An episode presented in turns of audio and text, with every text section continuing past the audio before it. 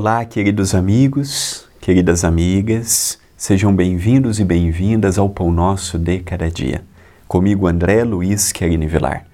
Que Jesus, o nosso arauto da paz, envolva os nossos corações em mais um encontro que temos por meio da TV A Caminho da Luz e do Centro Espírita Perdão, Amor e Caridade, o CEPAC.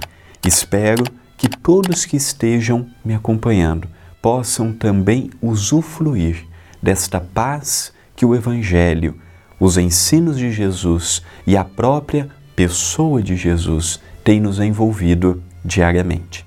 A frase de hoje é pelas mãos de Chico Xavier, contido no livro Dia a Dia com Chico e Emmanuel, ditado pelo seu benfeitor Emmanuel. Diz o benfeitor amigo: Cultiva a paciência sem esmorecer por maiores as dificuldades para a execução das tarefas que te cabem, trabalha e espera.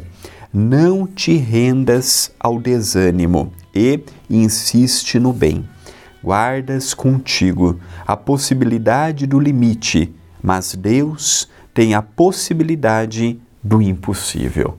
E é verdade, para Deus, para os seus desígnios, superiores e magistrais, ele pode tirar e reinventar todos os dias. A sua lei e os seus ensinamentos, conjugados à lei de amor e de fraternidade, de equilíbrio e de justiça, tem nos mostrado o quanto que a generosidade do alto vem nos envolvendo. Mas o que me chamou a atenção também neste texto é quando ele fala da paciência. Jerônimo Mendonça, o gigante deitado, aquele exemplo de perseverança e de amor que do pescoço para baixo nada movimentava e levava a palavra do Espiritismo, a palavra de Jesus para todos os cantos.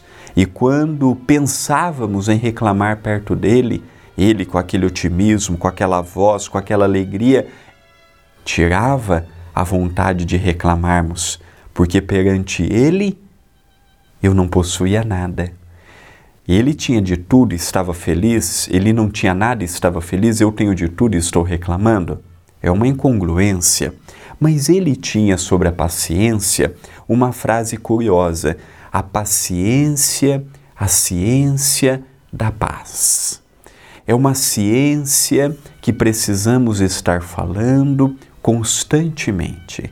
A falta da paz tem nos levado a muitas divisões desnecessárias. A falta da paz, da paciência, da serenidade tem nos levado a muitos processos obsessivos desnecessários, de sabores, problemas em casa, problemas no trabalho, problemas no templo de oração, problemas aqui e acolá, por falta desta serenidade. Então, a pandemia, a crise, a guerra, a fome, o preço dos alimentos, o preço dos combustíveis, coisas que impactam diretamente a nossa vida e que não estamos alheios a ela, é aí que o, que o Evangelho nos fala serenidade. Porque se você está com problema, o outro também está.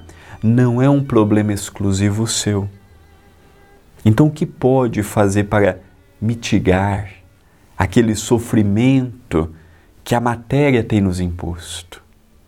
Então, a paciência, a ciência da paz, a ciência do equilíbrio, a ciência da moderação, a ciência de reinventar Quantas pessoas não passam dificuldades por não se reinventarem? Eu acostumei assim, eu vou fazer assim. Só que você acostumou assim.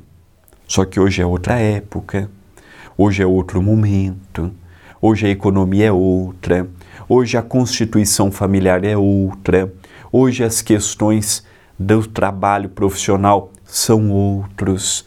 Então a vida nos convida a reinventar diariamente, todos os dias. Esta é uma mensagem de reflexão. Pensemos nisto, mas pensemos agora.